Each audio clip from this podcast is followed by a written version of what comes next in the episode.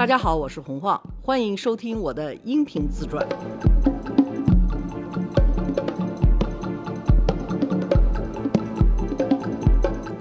哎呀，那叫什么 SM？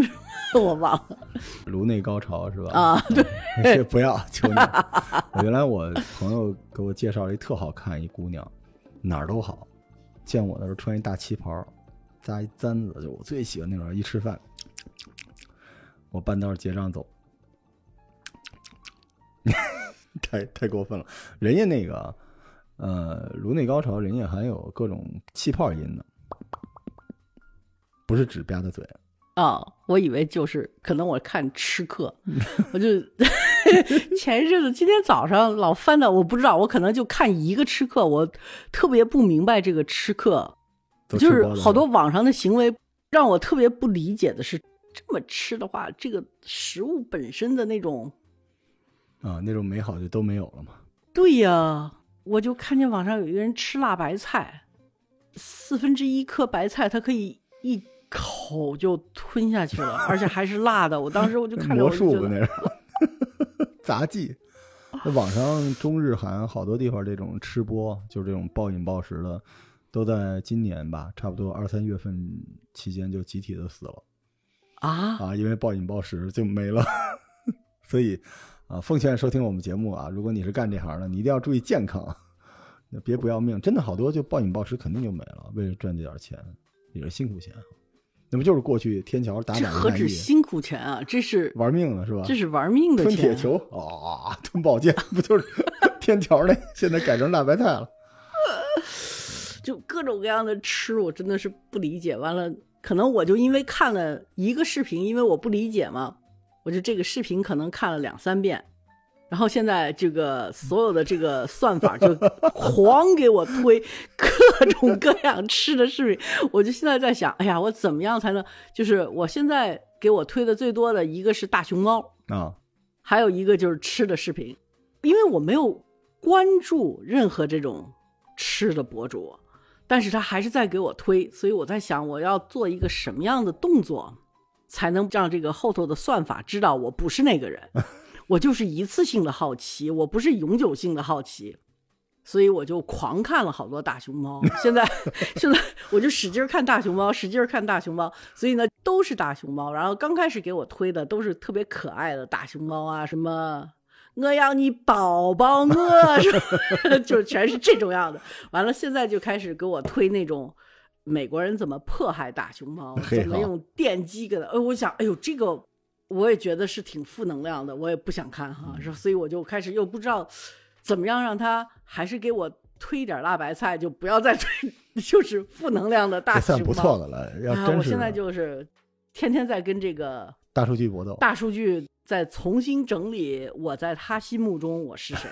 您这算好的了，嗯，不然人家给你推前面都是吃播，后边熊猫嘛，给您推怎么吃大熊猫什么的。我估计他也不敢上，就是真有人敢上这种样的视频，肯定大数据也不敢推，这个肯定是违法的。你那个真的算好。那你想抽烟都不能上，吃熊猫能上？你想把国宝吃了，你现在都二级保护动物了，熊猫哈啊，都已经就是差不多，据说四川那边人手一只了嘛，马上就。我看见有那熊猫，就是真的有人把它带回家的 啊。然后那个熊猫真的回家之后，就是也是上一个上宾那样的，哎，真好啊！坐在那儿，而且熊猫自己好像挺知道自己很贵重似的。嗯，但是他们胆儿也够肥的，那东西其实还是熊啊！你等于把一熊领回家去，那东西还是会伤人的。嗯，那可不是嘛，那个很凶残的，那只不过就是他靠卖萌为生啊，那还是 什么豹的速度。鹰的眼睛，狼的迅捷什么的，到最后制霸丛林那么多年，最后被要求以卖萌为生。您这真算好的了。我前一阵子因为要做那个美食节目嘛，然后我查了几个，我那时候要知道猪牛羊的价格，就这个肉的价格，我要推算这些食品加工厂的盈利什么之类的。所以我现在我打开短视频平台推送的都是什么种猪的喂养啊。多少钱一只？然后杂交种猪技术什么的推的全是这。哎，我以前给你讲过吗？我在甘味珍的时候啊，有过一个他们代理，因为霸凌这个事儿吧，有时候你不觉得你被霸凌，但实际上你在被霸凌。就像 我这种样比较木的人吧，我刚去甘伟珍公司的时候，他们那个时候签了一个客户，是美国畜牧业的一个养牛的，但是他是主要就是养种牛。然后这个种牛呢，在中国那个时候刚刚开始要养牛，就是要有更多的牛奶的生产量啊，还有什么各种各样。中国人也刚刚开始，就是说有了麦当劳要吃了牛肉啊什么的。他们有一条种牛，这条种牛在他们公司待遇就跟熊猫一样，就是国宝的这种待遇哈。因为这条种牛真的是给他们供应了太多的收入，所以呢，他们这条种牛的精子就卖到中国来，他们需要一个代理，代理就签在甘伟珍公司底下了。我根本不知道，但是那个时候他们肯定是霸凌，就因为我是初来乍到，就把我去放到 Oklahoma。当这个公司的业务员，就是管这个种牛公司。我去了之后，他们就给我看这条种牛。这条种牛是单独自己有一个，说老实话，就是给他很多特殊待遇，实际上是为了保护他们的资产哈，就是怕这条种牛得病，就跟我说说你来了，然后就特别跟我开玩笑的说，你们公司想当 agent 还是想当 representative？嗯哼。其实两个都翻代理，嗯，representative 呢可能更多的是代表，嗯，然后代理呢就是 agent，就是卖嘛，啊，嗯，然后呢我说那哪个挣钱多啊？我不是派去签合同吗？我心想那给公司争利哪个挣钱多？他说那当然是 agent 挣钱多。然后我就说那我们就要当 agent。他说好啊，你准备好了，完了就合同拿出来，我们就签字了。签完字他说哎。就给我们总部打一个电话，然后说你们这个来了，他选择当 agent，那你们的 agent 是谁呢？是这个姑娘吗？说就是她了。她既然说她要当 agent，就让她当好了。然后他们说好吧，那你既然来了，我们就给你做 agent 的培训吧。我还觉得挺好，就给我讲了好多什么怎么样受精啊什么，然后说好，最后了，讲完了，你现在得要练一下了，就给了你一个巨大的手套。说你要拿这个针，然后你要把你的手伸到母牛的。我的，我当时我就傻眼了。然后他们就在说：“你来，我们给你示范一下，然后你再试一下。”然后我说：“这个事情肯定不是我干，但是我想我们国内会有很多专门养牛的人，你们需要去培训他。”他说：“不对，他说我们只培训我们的 agent，这个 agent 要去培训。”在国内买了这个牛的精液，要去受育母牛的这些人，这个我们不管的，我们不会。你们买一点精液，我们就派人去，我们是要教会这个 agent。我说那我问问我们老板，能不能再招一个更懂得畜牧业的人来做这件事情？他说：“你看，我们刚才问你说你要当 agent 还是 representative？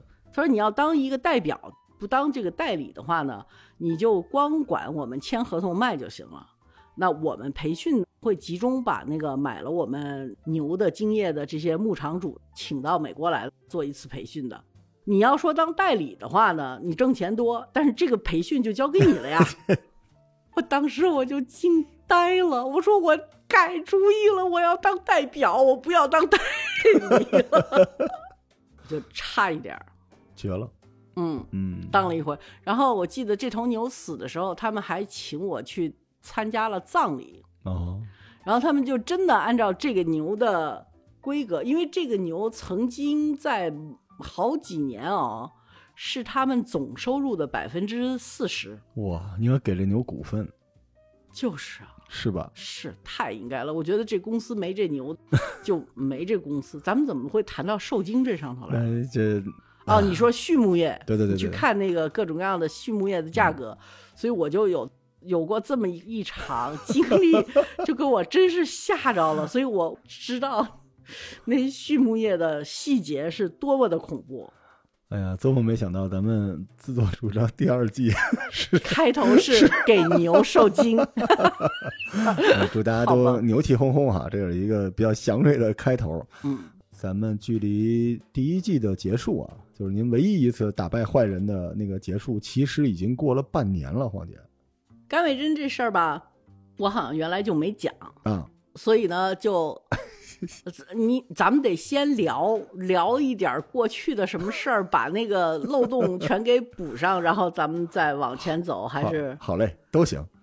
咱们大概是之前聊到您做总经理了啊啊，而且终于斗败了自己的那个助手。助手。但后来呢，他们怎么着了？就这对儿野鸳鸯最后成正果了吗？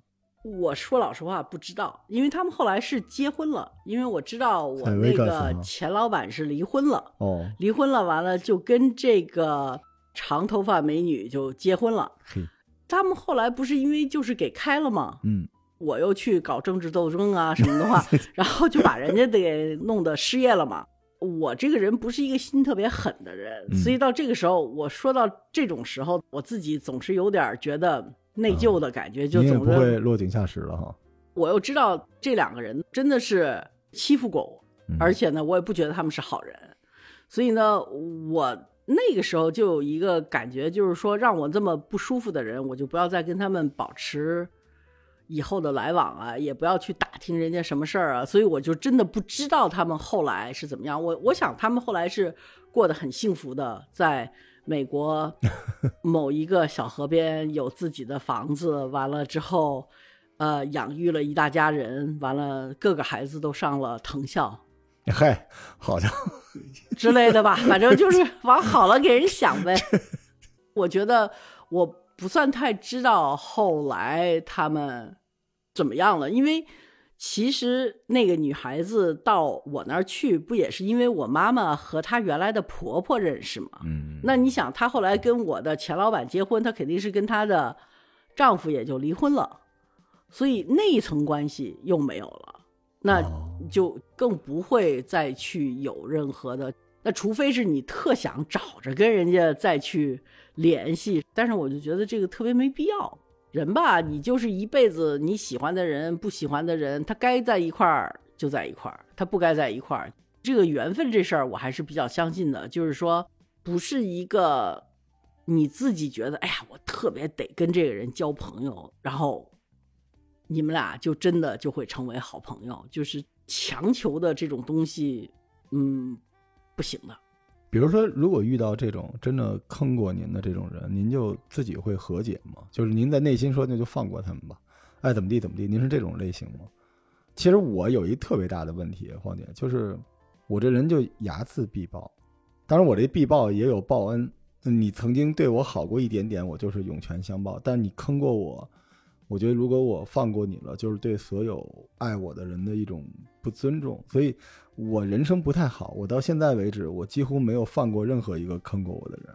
我也不是说替天行道吧，但我觉得，我不然我自己过不去。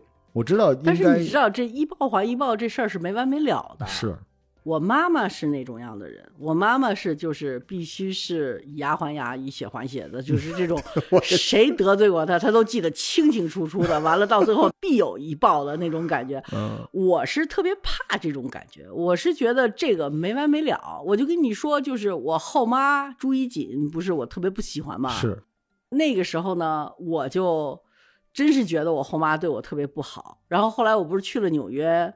在纽约的时候，他和我爸爸已经离婚了。我可能在自传里头写过，就原来那个非正常生活里头写过，就是他和我爸爸已经离婚了。他在纽约，我那个时候呢，在纽约跟陈凯歌在一起。当时呢，好像是吴天明啊还是谁，特别想在纽约要拍一个片子。然后朱一锦听到这个事儿呢，就特别想。进入这个片子当演员，对我来讲，我当时的感觉跟你现在有仇必报的那个一样，我就心想：哦，你现在，你当时怎么跟我说的来着？告诉我，我妈长得不怎么地，我爸长得也不怎么地，像我这样的人就别想了，你就找一个随便，你赶快把自己嫁了吧，你不会有好下。我心想，你没想到吧？现如今你想上的片子。是我男朋友当导演，我听着都带劲，还是中国的一个挺有名的导演。我当时我跟凯哥说，我说我告诉你啊，你这片子用谁都行，但这朱一锦绝对不行，我我跟他太有仇了，因为他又不是我们这个圈子里头的人，就又不是陈凯歌、吴天明这些五类导演，就是五代导演。五类，黑五类，五代导演认识的这个圈里头人，所以用他和不用他也不打紧，而且他是除了五朵金花以后也没有什么嗯作品没什么作品的啊，就是说他想混这个圈子是肯定的，但是对他们来讲也没有必要非得够着他去什么，嗯所以呢这个事儿呢就让我是特别解恨的一件事儿，结果。后来我跟陈凯歌也离婚了，我又在北京。那个时候，王朔有一个酒吧叫王八，哎，在三里屯儿。是，那个时候我已经住在昌平了，所以让我去一趟王八是一个很费力气的事情。嗯然后突然间，谁给我打一个电话说：“你赶快过来，说我们都在王八呢，碰见你妹妹了。”我说：“啊，啊，我没有妹妹啊，我们家就我一个。”说：“啊，肯定是你妹妹。”我说：“那谁啊？”说：“你过来吧，你就知道了。”然后我就居然从昌平赶过去，因为我好奇这个妹妹是谁。结果我碰见的是朱一锦的女儿，姓马，她的丈夫是井冈山。呃，她就是朱一锦跟她第一个丈夫，就在她朱一锦嫁给我爸爸之前生的那个女儿。然后那个时候，我不仅仅已经就是复仇行为已经完成，也把这个情节写到了我的一个散文里头去，作为一种就是复仇行为的一种 炫耀哈。在这个时候，我又碰见了朱一景的女儿，就让我无比的尴尬，因为我看见她的第一句话，我就说对不起，因为我觉得不管她妈妈对我怎么不好，我后来对她妈妈的不好。也不是特别光荣的事情，而我自己去拿这个炫耀半天，被人整是一个特别难受的事儿。但是去整人，他给你再大的快感，我觉得你也得控制一下，因为这个就是一个恶性循环的事情，就没完没了。就在我给那个他叫马什么来着？马霞，马霞嗯道歉的时候，我就基本上认识到什么东西都有报应的。你就去还这个一个冤债，到最后你还是会有报应的。所以我就觉得，啊，以后我再也不报复了。我再报复的话，我就是我就再也不敢去做什么事情，因为我就觉得你到最后你总会碰见人，然后你要去解释。王朔呀，还有当时这些人都是我特别好的朋友，说，哎，你为什么看见他就说对不起啊什么？然后我就要扯回去一百八十年的去解释原来的这些事情。然后我就发现，哦，这是一个多么无聊的过程，嗯，多么不美好的过程。然后你解释完了之后，没有人觉得你做的是对的，大家都说哟呵，你还有那一面呢。他不会是你一个人家觉得你特别光鲜的一面，人家都会觉得这是你挺阴暗的一面。你要去暴露了之后，大家都说：“哎呦，这人这样，呃，那以后少得罪啊，哥们儿记仇，找不到话会来。”就是你就觉得哦，这种样的复仇记是多么的无聊，所以我就特别喜欢那个时候奥巴马的老婆米歇尔·奥巴马在特朗普参加竞选的时候，不是天天在那儿骂人吗？对，记得米歇尔·奥巴马说了一句话。他说：“When they go low, you go high。”就是他越低级趣味，你一定要保持住你的高尚品质。他们越低级，你就越要高级。所以我觉得他的这句话是对的，就是说，嗯，你不能因为别人特别低级，你也就去低级，那你跟他还有什么区别啊？你不就跟他是一样的吗？你就是同流合污了嘛。到最后，世界就会因为这种事情越变越坏。真是哈，报复他的人虽然是理所当然的，但是同时也是一个恶果，不是特别嗯，正能量的。嗯那你到最后就是一仇报一仇，全都是负能量了。所以从那以后，我就特别不相信报复或者报仇这一件事儿，我就不相信仇，我就觉得仇恨对人的身体不健康。然后你要花这么大的力气去恨一个人，是不值得的。不是说。对别人对谁不值得，是对你不值得。当你负载着这种样负能量的时候，其实你也挺痛苦的。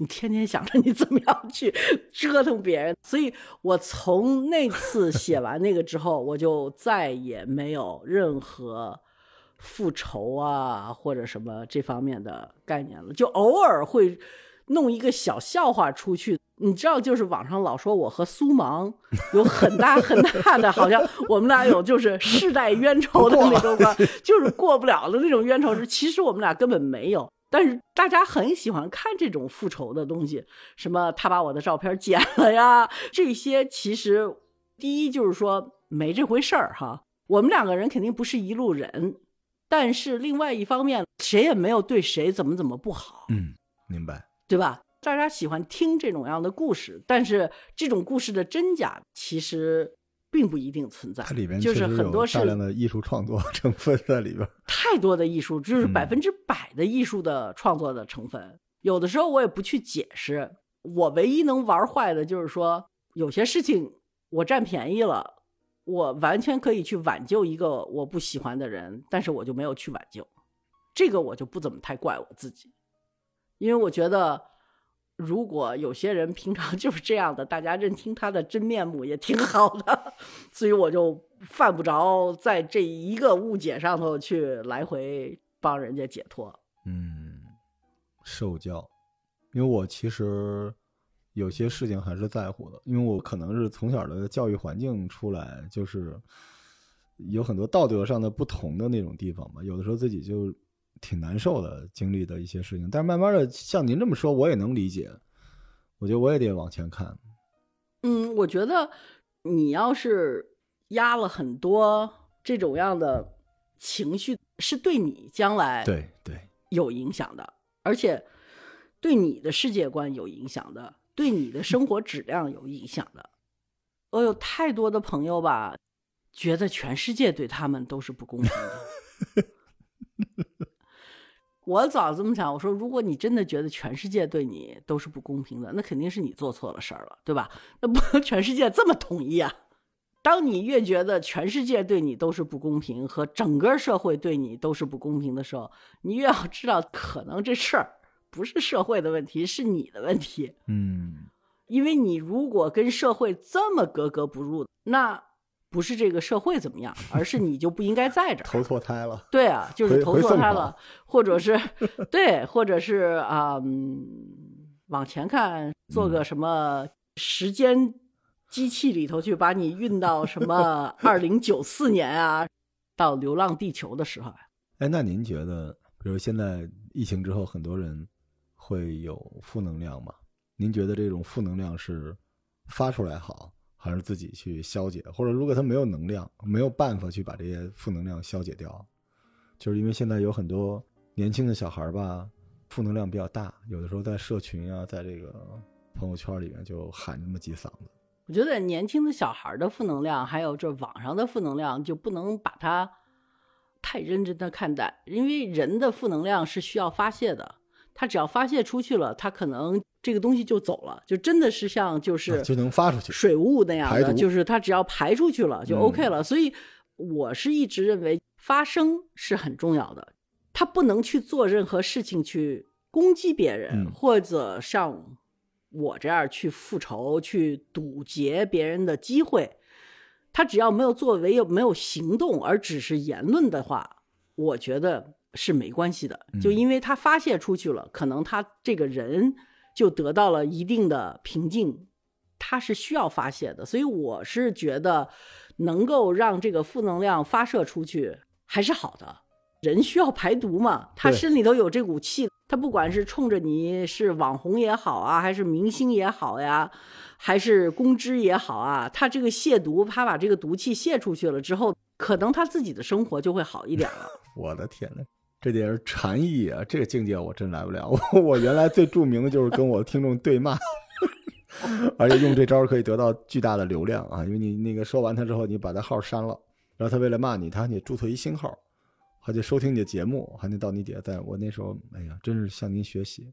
我得向你学习，这招还能招流量呢。那 我来也来试试，我把那个屏蔽的那个东西给打开算了，全来骂我。然后的话，我一个一个的怼，怼完了之后就流量倍儿高。那就我就是这样的，就是最最能跟听众吵架的博客了。但你有没有时候就是吵着吵着，你突然间觉得你也不怎么太对？有就没有底气了。有，我是经常会这样，我吵着吵着我就泄气儿了，我就说我不跟你说了，你你说的也没错，但是咱俩就不是一路人。我经常就给人回信啊，回嗯两百多字，你跟我神经病一样，给人回两百多字，回到最后就要嗯。终结，要给他来一个绝杀的时候，突然觉得可能我是不对的，我有点狭隘了，因为他在怼我的时候，他是认为我应该是一个更有话语权，或者可能是就是啊。影响力更大的人，所以他对我的要求是更高的，所以他怼我。但是我回他的时候，我是有点欺负他，就是你也配说我这？后来我突然发现这样我德行上有问题，然后最后我就把这全删了，然后留成呃那个加油，然后祝您心情愉快。但是我其他听众说你这就是骂人的，我说那他娘的，我真跟人吵吗？但其实您今天说这个，我其实会有反思，因为有一段时间我也不爱看负能量。但是我突然觉得那样也不好，就不是每个人任何时刻都勤勤激昂的。您知道，晃姐，我今年我名字不叫燃烧吧，嗯对吧？所以我就老想燃。但是我今年突然觉得，我是需要躺一下的。我人不是那样的你，把你的名字是不是要改成冷静吧，罗叔？就躺平吧，罗叔，躺一下。因为其实人是每个人都有自己的那种作息方式，就是他精神的亢奋，然后他的放松，他气有的方式。正是因为你有躺下的时刻，你才需要站起来。所以你没办法要求宇宙间全是一团红莲业火去烧尽所有的这种颓丧，不可能的。所以我今年是有这种觉悟，还有就是今年会刚才跟您说的小颤抖这些事儿。然后就觉得好像哪年都有，你控制不了。甚至对于我个人来说，是因为我可能覆盖面大，可能很多地方我是有自己看不到的问题的，这个也干，那个也干，结果你自己看不到的地方，你的人际关系之间可能会出现这样那样的问题。是的，大家对你的要求也是不一样的。你不知道，当你是一个团队的领头人，你又是一个书店的老板，你又在做着各种各样的播客的时候，每个人跟你接触的界面是不一样的。是，比如说，我没有这个经验，跟你在书店里头工作，对吧？所以我不知道那个是一个什么样的环境。虽然我去过，但是我觉得挺好的。但是因为我没有居临其身，但是对于工作人员来讲，肯定是需要让你看到他们好的一面，因为他们的工资啊、他们的待遇啊，还有他们所有的这些个人的利益，全跟这个牵扯在一块儿。是是咱俩大不了就是我到你书店去录几期播客，就没有任何特别多的利益的牵扯。那你要是说你自己的团队就是医疗方面的事情，那我就更不知道了，对吧？所以我们两个人的界面就是一个特别好的界面，因为 就是说我们都可以把自己最有趣的这一面给拿出来。因为我们在录一个播客，我们希望这个有趣的这一面不仅对你罗叔有趣，完了对听众也好玩儿，你也是，所以我们两个人都是在一个特别想让大家开心、让对方开心的这种一个环境下，所以你可能不知道，就是我恶的那一面是什么德行的。是，而我真正把我恶的那一面，就像我说我在网吧里头当天晚上要解释我恶的那一面的时候，就是很糟糕。就比如说，我基本上知道我跟你有一个价值观念的共同处，比如说我们都热爱小动物什么。我突然间要告诉你，我曾经虐待过猫啊狗啊，你会突然间对我刮目相看，就觉得啊，洪晃你还干过这种样的事儿，太残忍了。就是我没干过哈，我从来没有虐待过，我就必须把这事说清楚。刚才这段就是要是不处理的话就完了。必须得要，就是就是，如果说突然间去交代这么一个问题，就会让人家对你很诧异。是，明白。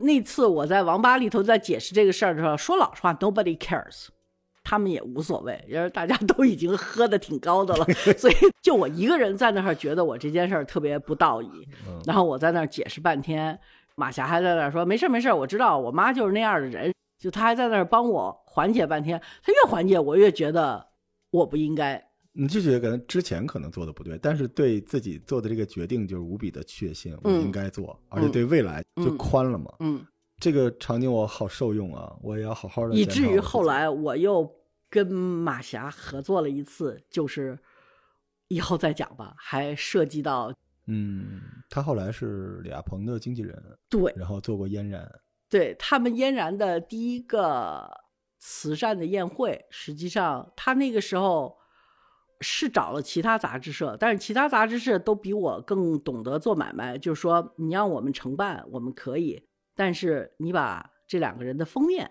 给我们，然后我们才那什么。但是那个时候是那两个人特别不喜欢抛头露面，然后我们就把这事儿给接下来了。嗯，接下来了，完了之后就发现这么 这天王的和叫这是是叫天后天后那绝对是天后啊！天后的事情是不是普通人可以揽的？这这咱掖着点儿，咱回头在自作主张里边，咱们时间轴能推到。推到那儿再说，你你就知道，你就到最后我又得还回来。这个缘分就是好的嘛。这个缘分是好的，但是这个缘分我挨了我雇员半天骂，说哎你呦你你凭什么呀？你你干嘛让我们白折腾半天？就是怎么怎么着？但是对我来讲，我还了，但是我又对他们很不公了，对吧？这个您刚才说我说的那个事儿嘛，就就变成了您跟您员工之间。其实好多时候就是你自己有一个生活的圈子，你这里边有加减乘除，但是你的员工或者说你的朋友，他没有那个面，他是只是跟你有一个切面，对啊，他看到你加法他就爱你，结果看到你除法他就恨你。您刚才说这个我印象太深了，因为您像，我现在是周一在北京，周二就是广州，周三香港，周四香港，周五深圳，然后再回北京。呃，这还只是我一份工作。你知道，况且我不 enjoy 同时干很多工作，我从来都是羡慕只能干一件工作的事儿的人。我现在特别羡慕一件事儿都干不成的人。你法国躺着。但是我现在就是希望把医疗和播客搞一搞，其他我做减法。但是在这个过程里边，就是现在我跟您聊这个过程里面，我意识到我出现了很多瑕疵和漏洞，就应该有很多人在给我擦屁股，我自己不觉得，我就觉得理所当然。有时候我自己还委屈，你看我给你创造那么多条件，我怎么样？但其实可能对于团队或者员工来说，你错过了，或者你有很多事情都没做到位。所以我今天我才反应到这个事儿了。嗯，录完这个节目放过一些人，然后还有一点就是您刚才说的这个负能量这个事情，因为您知道我可能就是岁数大了，有点儿只喜欢听比较 nice 一面的东西。就是我一旦看到年轻人，就有点儿咱们北京老话叫见着怂人搂不住火。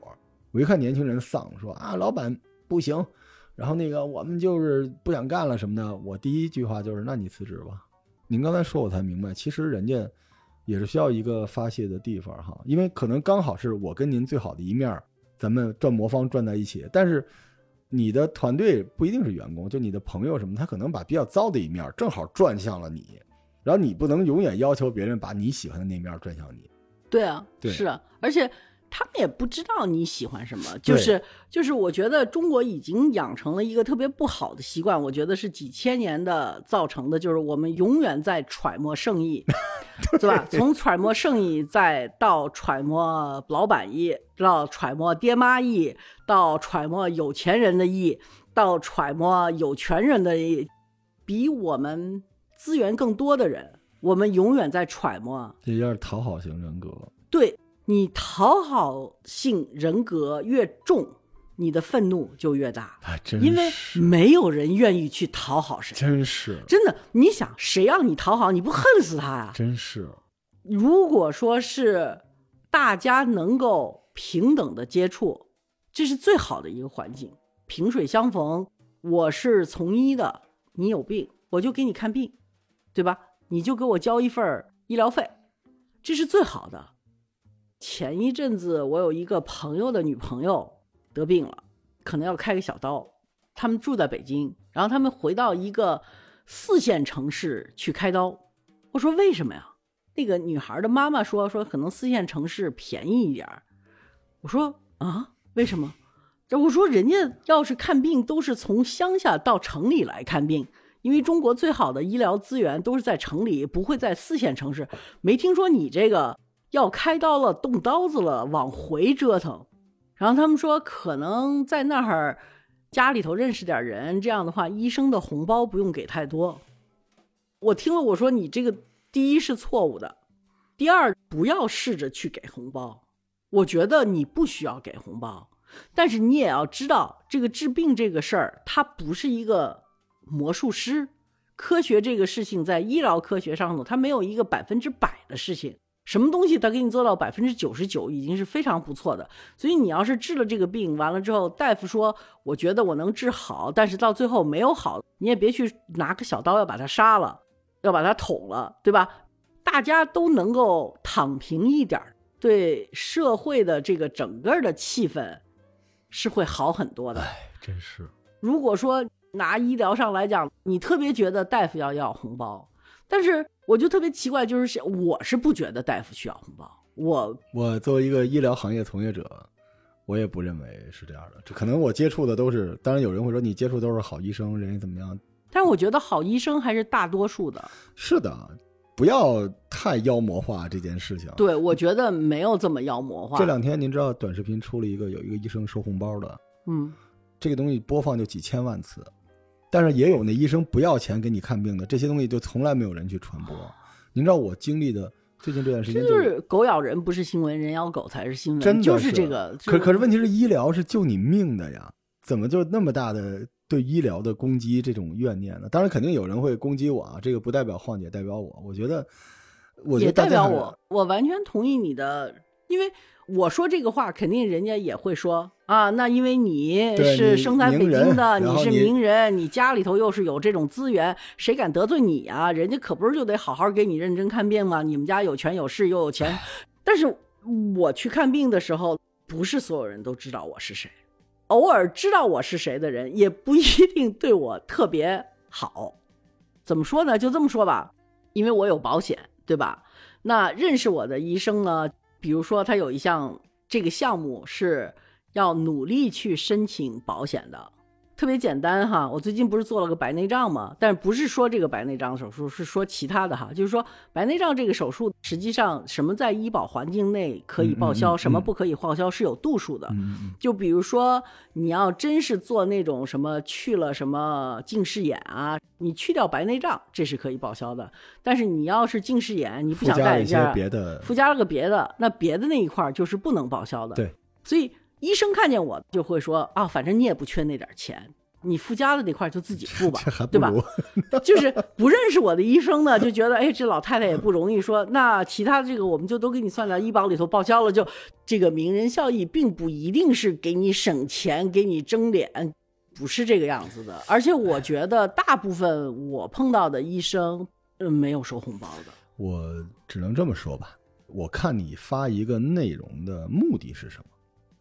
如果你做了一个事情是为了澄清医疗环境，或者让老百姓和医生之间的配合更紧密，对吧？去监督医生，或者让老百姓就医更方便，那你没有问题。但你有些时候你宣传这个东西，你达到什么目的了？你目的就是老百姓更不相信医生，然后干嘛呢？到路上去找野的，还是怎么样呢？而且最关键的是，经过这么多代人的努力，现在公立医疗，咱民营的不说哈，就公立医疗，包括我司的民营医疗，那都是不做恶事的。这里边就是你在动摇民众和医疗之间的关系，就是其心当诛，因为这个是一个底层架构，这不是别的东西。你哪怕说一个饭馆东西不好吃都可以。这这是一个社会稳定的问题。当然，这就是老百姓为什么医闹那么严重，就是每一个曝光，不是说你不可以曝光哈，我就这么说，大家拍良心，别的我也不说了。真有恶人你就曝光，但如果不是的话，你做的这件事情。你就是对现在的每一个医闹里边，你都是在中间去往那里边加柴火的人，而且老百姓跟医生之间的关系，所有出国的人都明白，其实中国的医疗已经挺好的了，不是说完美的。但是我作为这个医疗环境的医疗工作者吧，我是觉得这个对很多广大的医疗人员是不公平的。我希望就是未来不要有那么多的关于医疗的恶意哈，如果你真出了问题，你就举报呗。对吧？有巡视组呢，你直接查就完事儿了。你犯得上让全中国的人都站出来说啊，我那个医生不好，这个有争议哈，不展开说了。因为今天其实跟晃姐录这节目呢，是给《桃花玩家》录一个，我们要开始自作主张第二季了。嗯，终于。然后现在我们在找感觉，看怎么样接得上趟儿所以呢，大家可能觉得这一期有点是。又聊了点未来，又聊了点过去，又那什么的话是 特别不接趟的。但是我觉得就是聊天的嘛，博客不就是听大家伙聊天？好久没见晃姐了嗯，而且也把我们第二季的这个录音计划，我们就聊一聊。因为您第一季其实是四十八集到四十九集，因为有一集是前导，嗯，四十八集呢基本上就聊到您二十四岁，嗯，所以啊，两集、你还记得挺清楚，二十四岁，两二十四岁，我想想是哪年哈？您就想那个您当总经理那年吧，哦，差不多二十四、二十五那时候。对吧？嗯，对，第二季呢，其实如果按照时间轴往后走，因为这后边的事儿就多了，这后边一大堆 key point 呢。你你做 PPT 了，不是这，我我给您做过，您忘了？你卡着点儿呢是吗有一？大堆 key point 我们我们现在还是这样吧，黄姐，咱们还是按照四十八集来做，咱们嗯，做个计划，还是按照四十八集行，聊到哪儿算哪儿，但是咱们还是按照时间轴往后走。嗯对，因为有太多的朋友在各种平台上催更啊。但是我们跟大家说一下，我们第二季不是一个单一平台的独占节目，嗯因为晃姐的想法是希望能够有更多的人接触到这档节目，所以我们第二季应该是一个全平台群发的一个节目啊。当然，突然有一个人说要给咱们三千万，说啊只许在我的平台上播，那到时候咱们也可以考虑一下。咱们现在是价码是三千万是吗那？没 我这价报的，我觉得突然间要一日暴富的感觉。三十万到三千万都行，哦，就这么讲价，我明白了，聊呗。学了一招。对，就是三千万不行，三十万啊行吗？，对我们原来单独是在喜马拉雅，也真的是因为喜马拉雅买断了。但是我和罗叔商量了一下，觉得这事儿干的我们俩也干的挺开心啊，的，好开心啊，好是吧？所以嗯就觉得给我们一个隔三差五就能聚一聚聊天的机会，而且嗯罗叔是特别。你就别看他，就是我，我曾经说过他是狗懒八泡屎，现在只剩三泡屎了，啊，现在就是哎，八泡已经减了五泡了，就就剩三泡屎了肠。胃好。但是在所有的这些里头，我这泡屎是最香饽饽的一泡屎。咱这话说的是不是太不像大 V 说的？对不起，香饽饽的一泡屎。有点自相矛盾哈但是我这话，我这意思就是说，我们合作还是非常愉快的而且的，如果说没人给钱，我们也觉得这事儿为了我们自己开心，嗯也为了大家听众别再催我们了，还是把这个事情 就是把它做完。不怕您笑话，因为我做播客的时间也算比较长了。播客它到今时今日没有变成一个特别厉害的一个渠道，就是因为它没有太多的不可替代性，它就是来回拼缝儿。比如说有人拼了视频的缝儿，有人拼了图文的缝儿，有人拼了有声的缝儿。但是这个节目是不一样的，因为您并不是把一个文字的自传给它变成音频。之前您跟我说了，就是纯粹用音频的方式来做的，它有特别强的不可替代性，而且它的能量特别的重。而且它还有一个对我来讲不可替代性，就是说你要拍视频的话，好多事情我不会说，对，因为音频它给你一种半隐私的方式，你在说话，但是你的视觉是没有的，是。所以你自己对你自己说什么和用什么语气去说的控制权，还是要比视频更大一点的。因为我觉得，也是因为我这个人不上进，所以我是很恐惧视频的一个人。但是你知道，你要让一个人说自己的事儿，你最好让他放松。嗯，记者的聊天能力是必须要很强大的，就是聊到那个人特别放松，就觉得跟一个老朋友聊天似的，他才能够真的掏心窝子把自己想说的话说出来。音频能够给我这个环境，视频永远不可能给我，因为视频真的太烦人了，我就，哎呀。不是，咱今年万一有视频的活儿啊，没事儿，有视频的活儿，那就是活儿，嗯对吧？那你就按照视频的活儿去接受就是了。我我五月份去戛纳就是视频的活儿，但是我就知道，就是说，那我就按照这个活儿去接受这个就可以了。但是他不会给我，因为我是去采访别人，所以这个视频我没有什么。但是你要说哦，你能不能拍一个视频，在给你录像，给你面前给你竖一个摄像机，或者是哪怕是一个手机在拍着视频，我觉得我都会不干，我都会觉得不行，因为我觉得也没必要。而且声音的魔力啊，就是有的时候让您跟您已经忘掉的一些场景就狭路相逢，突然就是沙子出去之后一块儿彩色的贝壳，也是自己经历过的，但是已经不记得了。是的，它就是靠语言的那种神奇的魅力，而且语言是有的时候不像视频那么满，它可以有留白。而且每个人为什么您看他喜欢听您的节目？他说在这个节目里面就想到了自己和自己的父母。比如说你在那个马路这边站着，然后对面是一个阿姨，车过去之后，这些听众可以在对面您看到那个阿姨身边看到自己的阿姨，嗯。他能加入到这个场景里面，这个就是声音的魔力。其实我一直想追求，我不认为播客是一个次一级的文字或者次一级的内容表达方式，但是就是因为它没有遇到特别特别厉害的内容，它至少是应该是一个方向吧。我们停了六个月哈，然后嗯。六个月的环节主要是在法国，这个就再说吧，哎。可能可以在中间歇的时候聊一期就是六十岁再去移居一个国家的不可能性。好的，我跟您我跟您约一个头号玩家啊，咱们聊聊。然后啊我们也经历了整个的疫情嘛，嗯，还真是。第一季就是在疫情期间，您记得那时候我来您家，您还给我办了一个村员的证还真是。的，我们村的出入证对呀、啊，我那时候差点来不了您家，因为那个弹窗了嘛，对，多不容易啊！咱们嗯经历了整个的疫情，那现在第二季我们也不敢说未来是什么调子，聊成什么是什么，但是应该是呃有一些欢乐的 因素在里边儿。您现在看着窗外鸟语花香的是吧？是也春暖花开了，我们也会有沙尘暴的。好嘞。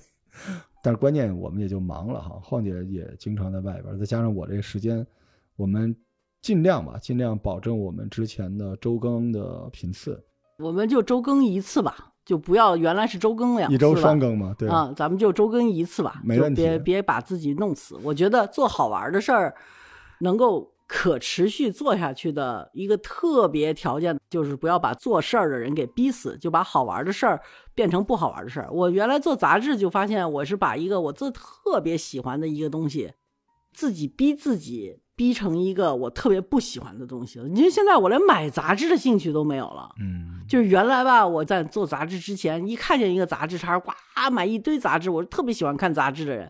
现在我就发现，我看杂志就觉得吐，呃伤了哈，就伤着了，你知道吗？所以我就觉得真的别这么着，咱们还是悠着点儿，就是是有一搭无一搭的，尽量保持一个我们可以维持的频率，不要保持一个我们无可维持的频率，不然的话，大家听着也累。哎呀，这个我的听众们，你们听听人家，真是我这听众天天催更我，以任何方式催更我啊，罗叔那个注意身体啊，然后下一句就是节目该更了，你瞧瞧人家晃姐，这节目会在公众号上更吗？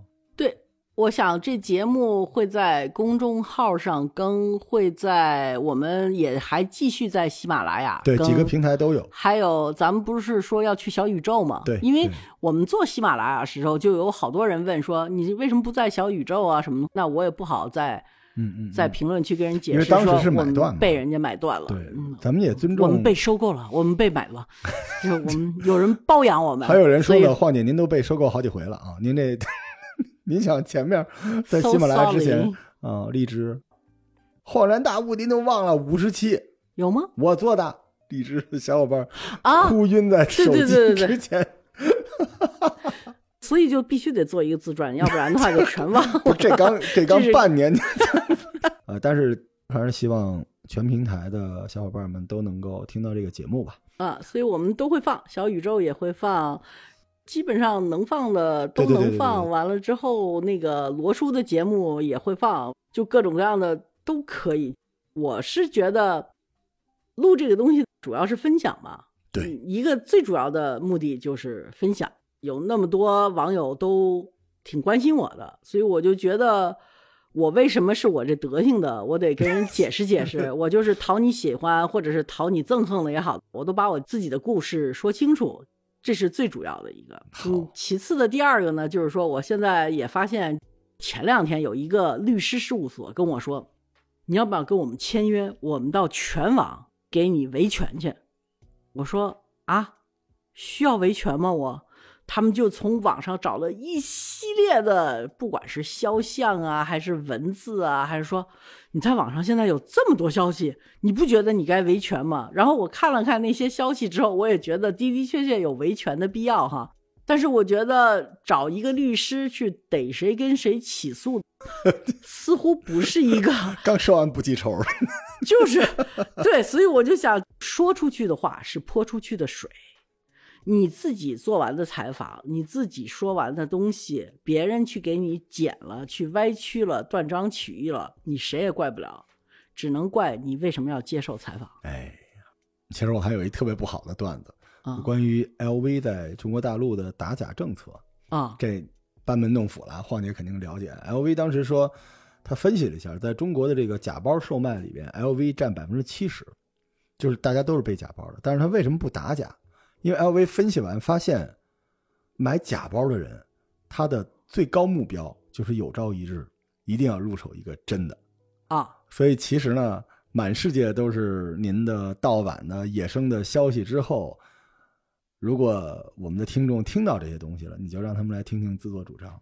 这是晃姐真人在这说的，你总要听听她本人说的东西是什么东西。对我自己也有，这是我的第二个目的，就是说有那么多人说我是什么样的人，有人在诠释我，那我觉得我可能更重要的，对我自己来讲，不是找个律师去报复那些诠释我的人，或者是起诉这些诠释我的人，制止这些诠释我的人，而是自己有一台节目，能够自己把自己干的事儿。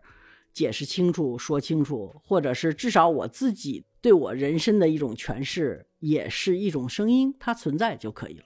好嘞，行吧，那我们今天就是我们 誓师大会啊，我们第二季准备开始了啊。对，对，希望大家能够关注我们之后的更新，然后感谢各位的收听，那我们就自作主张第二季再见。哎，是的，我们再继续感谢刘索拉同学给我们继续版权的许可，用他的音乐。太好了，那我们就下期再见，拜拜。下期再见。有